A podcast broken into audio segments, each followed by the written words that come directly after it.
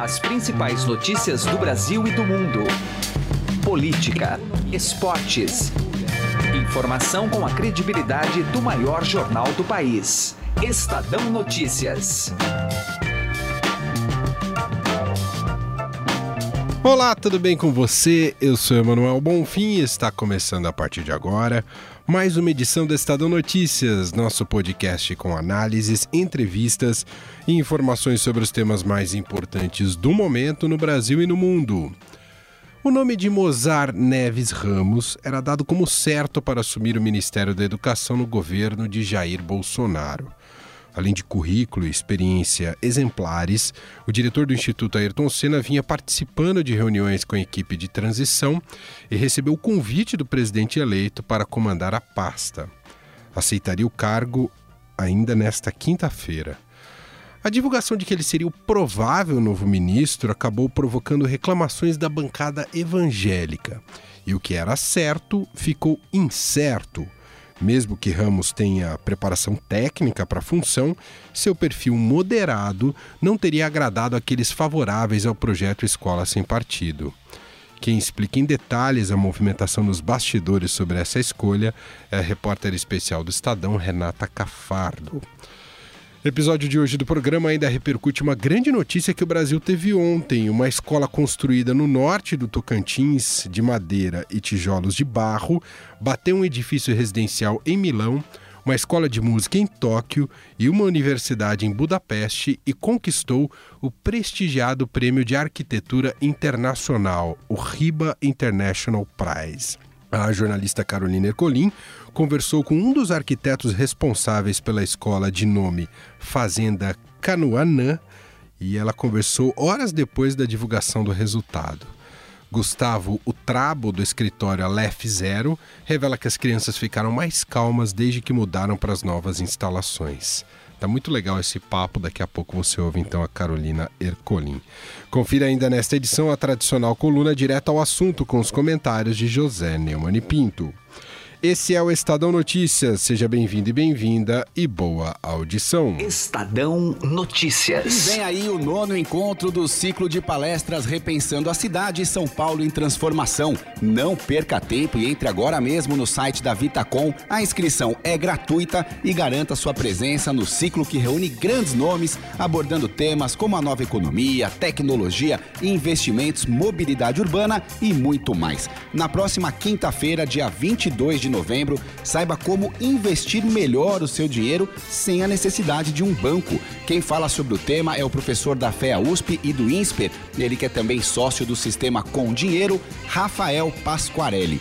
Também nesta quinta-feira, dia 22, venha ficar por dentro da nova Lei Geral de Proteção de Dados. O Beni Spievac, advogado especializado em propriedade intelectual e tecnologia, vai contar tudo sobre o tema no espaço do Investidor da Vitacom, que fica na Avenida Faria Lima, 4540. Então faça sua inscrição Fique atento porque o número de vagas é limitado lá no site da Vitacom e acompanhe ao vivo as palestras com dicas imperdíveis para que você possa se conectar com a nova economia e fazer bons negócios. Estadão Notícias. Política. O nosso assunto agora é a escolha do ministro da Educação, do futuro ministro da Educação do governo Jair Bolsonaro. E para isso, estamos recebendo aqui em nosso estúdio a repórter especial Renata Cafardo, que cuida dessa área aqui na casa. Tudo bem, Renata? Tudo bem, e você? Tudo certo.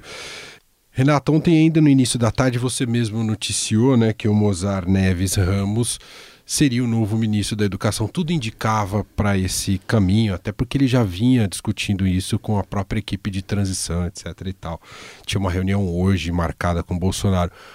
Passado o tempo, isso foi tendo uma cara mais incerta por reação de uma frente importante lá no Congresso, que é a bancada evangélica. Queria que você contasse para o nosso ouvinte como é que foi esse processo, esse bastidor aí de um nome certo que ficou incerto no final do dia. Então a gente teve informações é, no início da tarde de que ele havia sido convidado, já havia tido uma conversa, depois de várias reuniões que foram feitas com a equipe do Instituto Ayrton Senna, porque a Viviane Sena acabou se aproximando do Bolsonaro.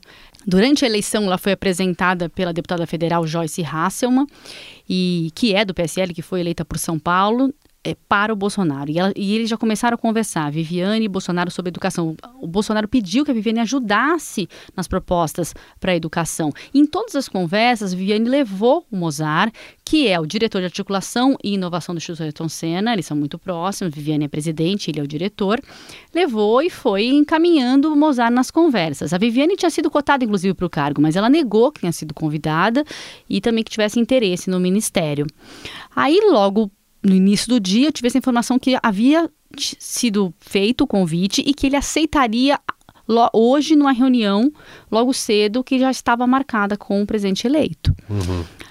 A gente deu essa notícia com exclusividade no site do Estadão e outras outros veículos de imprensa nos acompanharam nessa uhum. mesma notícia, ou seja, outros jornalistas confirmaram essa informação, mostrando que de fato havia sido feito o convite e ele seria o ministro da Educação de Bolsonaro.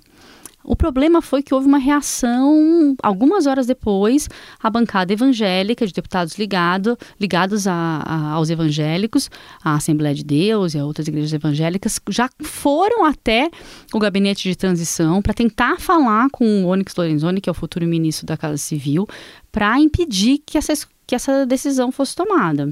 Ah, como a reunião tinha ficado para hoje, eles achavam que ainda podiam fazer alguma coisa. E, de fato, parece que conseguiram. Foram lá, disseram que uh, o Mozart não estava atrelado à ideologia deles, não tinha essa afinidade ideológica com eles, que não defendia a escola sem partido, o que de fato é verdade. Mozart não defende, como grande parte da comunidade educacional, critica, ele não critica abertamente, mas não defende a escola sem partido e que ele seria até de esquerda, chegaram a mencionar.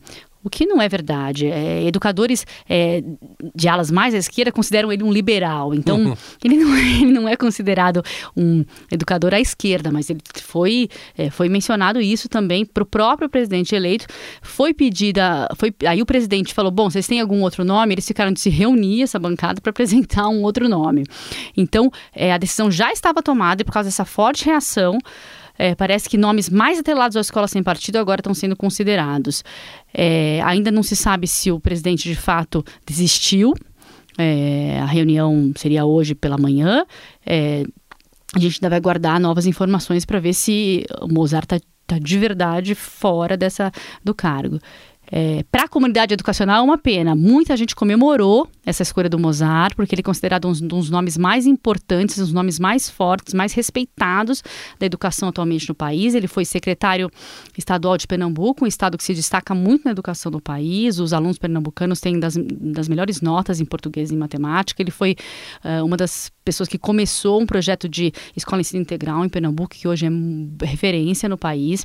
É, ele também ele foi, foi, reitor de universidade. Foi reitor né? da Universidade Federal de Pernambuco, né? Ele é engenheiro químico de formação, mas está sempre ligado à educação e foi o primeiro presidente do movimento Todos pela Educação, que é um dos movimentos mais importantes Verdade. da sociedade civil em educação no país. Tem um perfil muito técnico, muito moderado. O, o Mozart ele não, não gosta de polêmicas. É, ele, então, ele, ele, ele, por mais que a gente saiba que ele não concorda com Escola Sem Partido, ele nunca publicou um texto, é, reclamou, falou. Então, ele, ele teria um perfil que poderia se encaixar ali, né? É, mas ele foi tido com uma, com uma visão ideológica é, que não. Agora, Renato, como é que a gente chega nesse grau em que um. Eu vou colocar a palavra. Algo exótico como escola sem partido uh, pode, possa ser tão definidor na escolha de um ministro? É, é, é, porque essa bancada é muito importante hoje no Congresso, isso a força política dessa bancada é, evangélica e, é muito... Sim, e Bolsonaro se elegeu com, com esse voto evangélico, né? É o que ele disse durante toda toda a eleição, é, é, seria mesmo contraditório ele colocar um ministro agora que não concordasse com o que ele vinha dizendo. É, mais curioso é que tem que o STF já tem se posicionado contra hum, projetos semelhantes em municípios e estados, posicionado contra projetos semelhantes à Escola Sem Partido e deve votar no dia 28 desse mês um projeto de Alagoas. E o que se, que se espera, a expectativa é que isso seja um entendimento do STF sobre a causa, se ele, sobre, esse, sobre esse caso. Então, se ele disser, se o STF disser que, que não pode haver esse projeto em Alagoas, é, é vai ser meio que um uma ideia de que o Escola Sem Partido, por mais que seja aprovado no Congresso, depois pode ser derrubado na Justiça. Então, será que é tão importante assim, né? Uhum. Esse ministro está eh, é, atrelado a um projeto que talvez não vá para frente, que a Justiça considere inconstitucional? É porque parece que às vezes a gente está tá, claro que está tomado por isso, num, num, certo sentido, o debate. Mas parece que a gente discute uma coisa que é muito superficial perto do que o, o é essencial fazer para a educação. Claro. A escola sem partido virou uma bandeira Essa panfletária, é uma, sim, não é? E é uma discussão lateral, né? É, Se é. há excesso, sim, eles têm que ser combatidos de professores, supostos doutrinadores, sim. E já há medidas, claro. o que os críticos defendem é que já há medidas para isso. Você pode é, denunciar a diretoria de ensino, pode denunciar a secretaria. O problema é que a, a grande questão da educação brasileira é a, é a crise de aprendizagem, que as crianças crianças não aprendem. E elas não aprendem porque os professores são doutrinadores, sabe? Nem que eh, se eles fossem tão doutrinadores assim, eles faziam ela aprender, né? Claro, se, eles tivessem claro. tanto poder sobre essas crianças, né? Isso que dizem, dizem os críticos. Então a gente está acabando fazendo com que o país é, pare para discutir uma questão muito lateral da educação. Exatamente. Em vez de discutir os outros grandes problemas que a gente tem de aprendizagem, de formação de professores, é, de ensino médio com currículo muito distante, de evasão, né? De meninos que deixam a escola e sequer completam, e da dificuldade de aprender português e matemática, da alfabetização de crianças de 8 anos, mais de 50% das crianças de 8 anos no país não estão alfabetizadas, e a gente não está discutindo isso, né? A gente está discutindo um projeto que tem um viés ideológico, e isso vai ser determinante para para escolher o ministro da Educação, né? Isso é muito questionável, na minha opinião. É, e o que é curioso que, pelo menos na área econômica, o, o, o, Bolsonaro, talvez por conta do Paulo Guedes, não vinha sendo muito influenciado pela questão ideológica e vinha pegando nomes de perfis muito técnicos para cada uma das pastas. Agora na educação. Ah, ah, Mas ele queria um perfil técnico. Esse foi o grande problema. Por isso que está demorando tanto para se discutir, para se definir. Ele quer um perfil técnico, ele quer um nome respeitado na comunidade educacional, mas isso se choca com a defesa da escola sem Entendi. partido, porque é difícil encontrar um nome técnico que defenda. Entendeu? Então, Porque um técnico jamais talvez vai defender então, a escola é, sem partido. Eu imagino que o presidente eleito esteja num, num, num, conflito ali, porque ele de fato quer um nome respeitado, ele quer mostrar que ele escolheu pessoas é, que a comunidade educacional confia e que vai fazer um bom trabalho para melhorar a educação do país. E ao mesmo tempo ele precisa de alguém atrelado a um, a um projeto que é polêmico, né? E que não é unânime, não é algo unânime. Então, claro. Por isso que a gente não sabe ainda como é que vai ficar essa situação e por isso está demorando tanto para definir. Muito bem.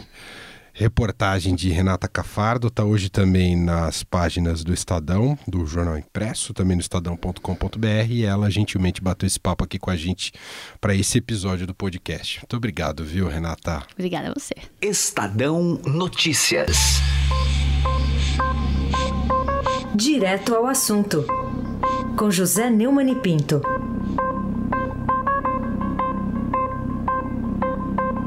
O grande rolo em torno dos médicos cubanos no programa Mais Médicos do governo brasileiro é, teve um, mais um capítulo é, nesta quarta-feira com um ataque de hackers ao programa de computadores que faz um, um acompanhamento é, dessa assistência médica em cidades pobres no interior do Brasil é, se já há 3 mil médicos brasileiros se candidatando aos cargos desocupados pelos médicos cubanos e não há uma explicação até agora razoável para o fato de os cubanos estarem tirando os médicos correndo antes que o Bolsonaro assuma, ainda no governo Temer, só porque o Bolsonaro fez comentários críticos ao programa. Né? Isso coincide com a publicação pela Folha de uma matéria vergonhosa para o Brasil, que é a revelação feita com a quebra do sigilo de documentos da Embaixada do Brasil em Havana, mostrando que foi tudo uma farsa. Na verdade, é uma forma de Cuba ganhar dinheiro. Cuba que ofereceu o programa para o Brasil um ano antes de Dilma resolver adotá-los para tentar enganar a população que tinha se manifestado nas ruas contra a má aplicação da saúde no serviço público brasileiro e isso tudo é, caiu num absurdo total em que o Brasil dava dinheiro a Cuba, o médico é, era obrigado a voltar para Cuba, não podia trazer a família, não podia ficar no Brasil. Tudo isso precisa ser muito bem explicado e, nesse ponto de vista, eu estou de acordo com o futuro ministro da Saúde, o Luiz Henrique Mendetta, que quer investigar esse episódio todo com a ajuda do ministro da Justiça, Sérgio Moro. Esperamos que tudo isso seja revelado, até para que eh, seja possível cobrar da dona Dilma Rousseff todos os seus malfeitos que até agora é, são, passam ao largo. Será por que, que isso acontece? Hein? Por que, que ela não responde pelos erros que cometeu? José Neumann de Pinto, direto ao assunto. Estadão Notícias. Pela primeira vez, o Brasil ganha prestigiado Prêmio Internacional de Arquitetura. O destaque chega agora com Carolina Ercolim. A gente vai falar agora sobre uma boa notícia para o Brasil nesse contexto que a gente está passando, porque um edifício construído para uma escola rural lá no Tocantins foi escolhido vencedor de um prêmio internacional dado a cada dois anos pelo Instituto Real de Arquitetos Britânicos.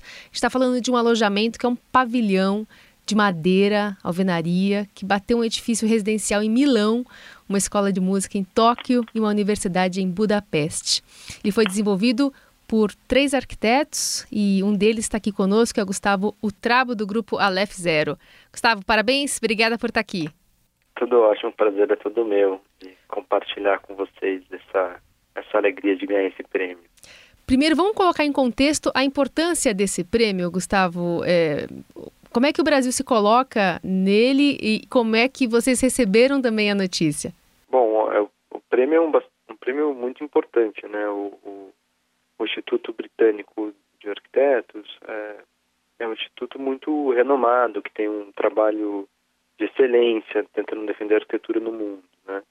É, esse prêmio especificamente é o primeiro é a primeira vez que um brasileiro ganha, então é, de fato é algo muito notável para nós, né? É, o RIBA já havia premiado com a medalha de ouro, acredito que há uns três anos atrás, o Paulo Mendes da Rocha, e, e esse ano, enfim, é diferente premiação, mas a gente acabou é, sendo um grande vencedor do RIBA International Prize.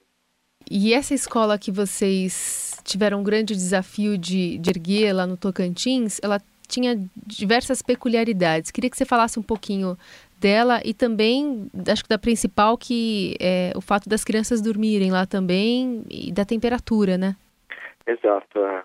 Essa escola que é quem cuide, quem criou foi a Fundação Bradesco, que tem um trabalho incrível e muito, muito sério com a educação é, no país. Né? São mais de 40 escolas que eles têm espalhados, espalhados pelo território nacional, sempre em locais de, de necessidade. Assim, e essa escola está tá dentro desse contexto, né? Está numa grande fazenda, né? Que antes era uma fazenda produtiva, isso foi se transformando e acabou virando, é, acabou virando a escola, que o acesso é muito difícil, né? Então, as estradas, enfim, é um local que tem uma necessidade tremenda de educação.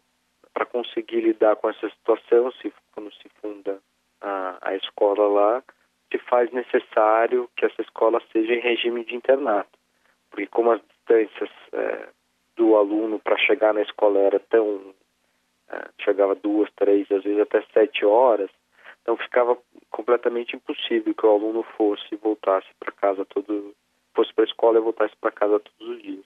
Então uma então, das missões era ser um ambiente bem acolhedor, né?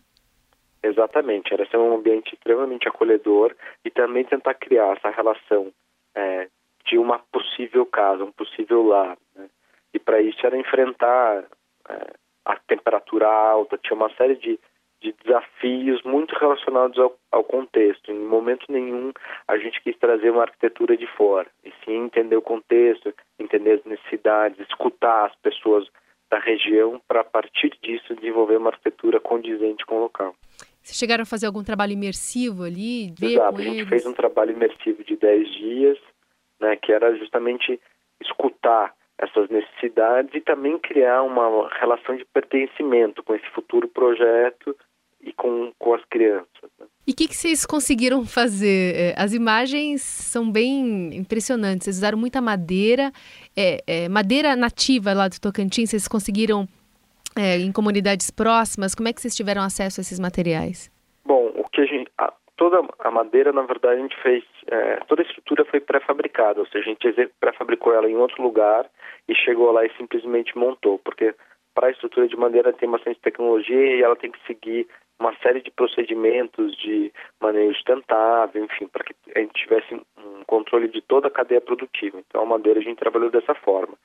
Já os tijolos, o que a gente fez foi uma pequena fábrica no local e utilizou é, a terra do próprio do próprio canteiro de obra. Hum. Então, isso a gente economizou em transporte, uma série de coisas, e esses hum. tijolos também não são queimados, eles são simplesmente secos ao sol, porque lá tem um sol bastante abundante. Né? Antes dessa obra ser levantada e das crianças serem abrigadas lá, a gente está falando de pelo menos 500 crianças, é, lá existia uma outra escola.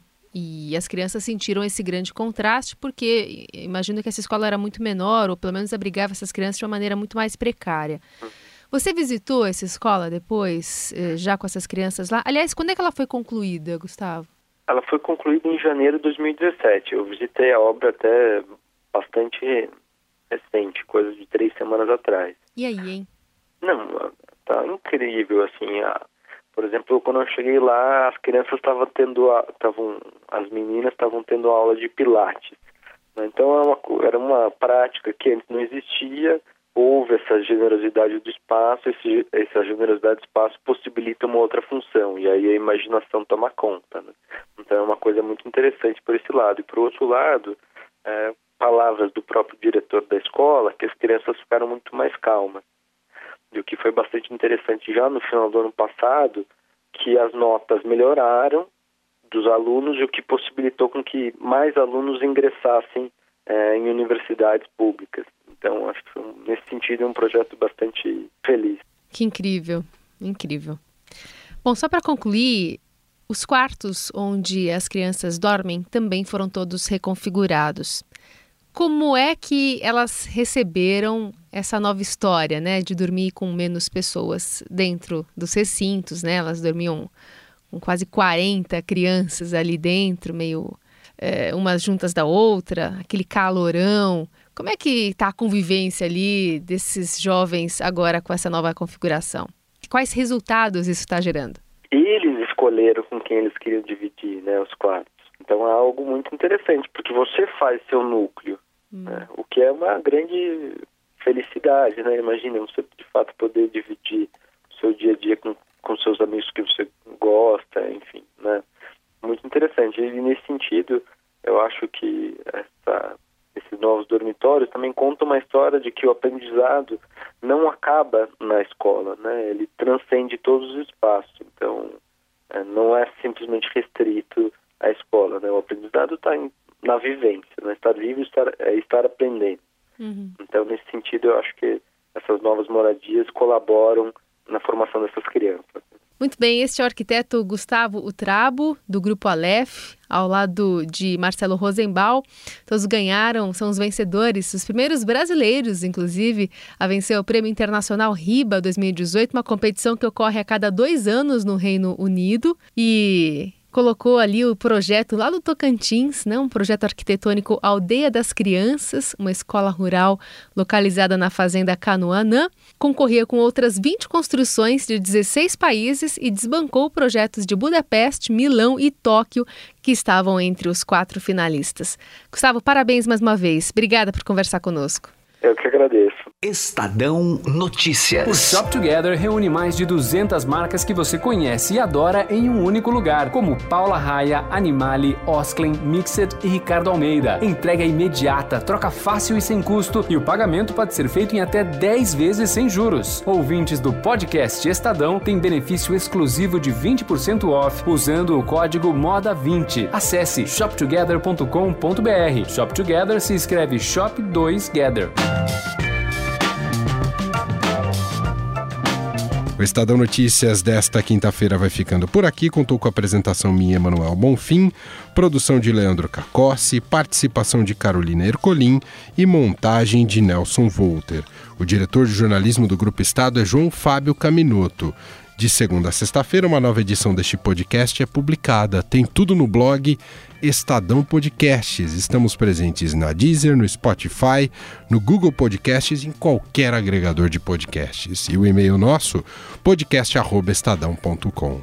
Um abraço para você, uma excelente quinta-feira e até mais. Estadão Notícias.